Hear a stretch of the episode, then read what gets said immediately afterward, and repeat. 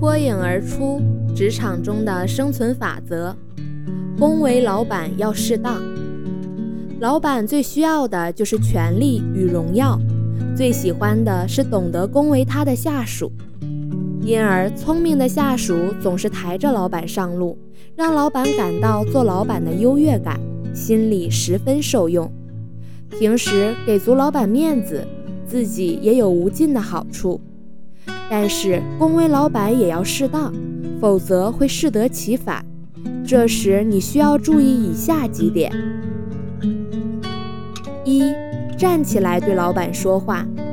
如果老板问话时你熟视无睹，继续坐在座位上，对老板的问话不加重视，必会造成老板对你的不满，认为你骄傲自大，对他不够尊重。这样的结果你想要吗？二，永远对老板恭敬。任何一个公司的老板都希望企业内部上下级之间保持一种良好的、和谐的关系，但绝不允许超越他们之间上下级的关系。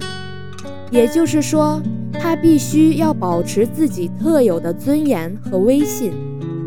所以。与老板搞好关系要恰到好处，不能与老板太亲密，否则会对你不好。与老板相处最妥当的方式是走中间的道路，既不要轰轰烈烈，也不要默默无闻，让老板感觉到你的存在，但不要让他觉得你无处不在。三，多向老板请教。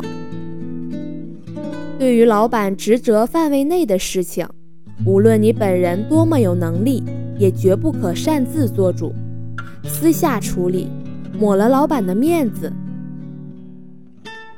如果没有，从今天起，你就应该改变，尽量的发问。一个未成熟的部下向成熟的老板请教是理所当然的，并不可耻。有心的老板都很希望他的下属来询问。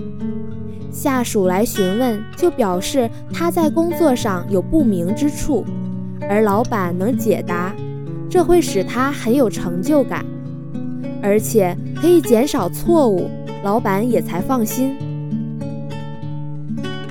当然，凡事无论大小都向老板请示的做法是不明智的。老板的主要精力是管理大事和把握方向的，无关紧要的小事。会让他产生权威被降低的感觉。